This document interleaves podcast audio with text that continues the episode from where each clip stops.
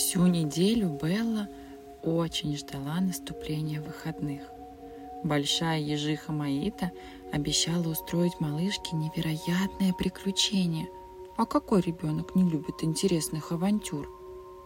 Каждое утро ежонок подбегала к маме и спрашивала, наступила ли уже суббота.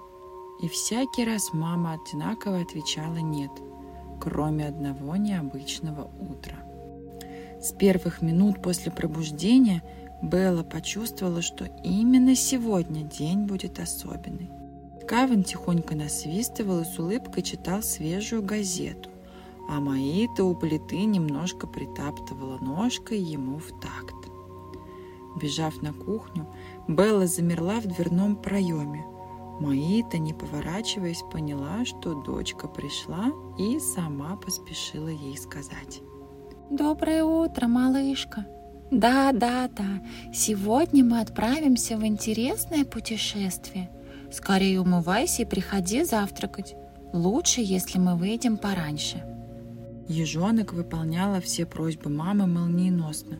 Она и сама всячески старалась приблизить начало их приключения. Сколько она не пытала маму и папу, те не сказали ни слова о том, куда же они направляются – только загадочно улыбались и, переглядываясь, начинали хихикать, глядя на расстроенное лицо Беллы. Путь предстоял им долгий. Они прошли много незнакомых деревьев и встретили абсолютно незнакомые семьи бурундуков, енотов, полевых мышей и сизых сорок. Несмотря на свою любознательность, малышка ни разу не остановилась познакомиться или рассмотреть поближе новые места. Она очень ждала узнать, что же ей приготовили родители. Наконец они подошли к краю леса, где плотным рядом стояли невысокие густые ивы, и сквозь них блестела необъятная гладь воды. Белла бросила свою корзиночку с яблоками и орешками и быстро побежала сквозь ветки посмотреть, где же конец этой большой лужи. Но края видно не было. «Фырчи? Что это такое?»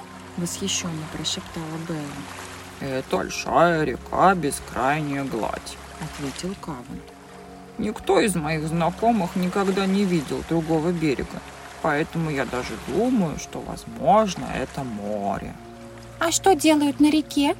Бросают камни, строят замки из песка и глины и купаются. «Я тоже хочу купаться!» «Конечно, для этого мы и пришли», смеясь, ответила Маита. Только обязательно соблюдай правила безопасности. Первое. Не ныряй одна. Второе. Не заплывай далеко. Третье. Если что-то случится, сразу зови на помощь. Белла кивнула, но казалось, что последнее правило она прослушала. Блики на маленьких барашках волн манили Беллу, и лучики солнца, отражающиеся в воде, звали ее все глубже и глубже. Ежонок аккуратно опустила одну лапку, затем вторую, сделала шаг, и брюшко обожгло резкой холодной волной. Белла взвизгнула и начала прыгать вдоль берега, брызгаясь и ныряя под воду, а выскакивая из воды, она заливисто кричала. Ай, помогите! Парха-ха! Чиха-ха!» «Белла, не шути так!» встревоженно кричала Маита с берега. «Не шути, мы переживаем!» Но Белла не слушалась. Ей было очень весело каждый раз ловить испуганный взгляд родителей и подшучивать над ними. Очередной раз ныряя, она оттолкнулась лапками от дна, но на воздух не получилось выплыть. Ежонок смотрела сквозь тонкую водную стенку, через которую отражался яркий круг солнца, но никак не могла подплыть ближе и сделать вдох. Белла отчаянно барахтала своими крохотными лапками, но солнце только становилось все дальше, а потолок из воды все темнее. Вдруг она очнулась от воды, которую очень хотелось выплюнуть. Она села, но боялась сразу открыть глаза и маленьким носиком пыталась разобраться, какие же запахи ее окружают. «Белла, как ты себя чувствуешь?» — спросил знакомый нежный голос. «Фырчи, где я?»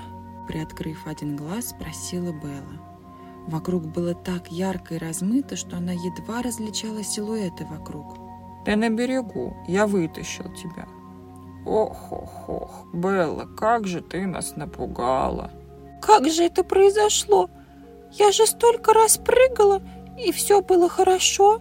Бескрайней глади сильное течение и неровное дно. Еще есть омуты, самы и вязкая тина.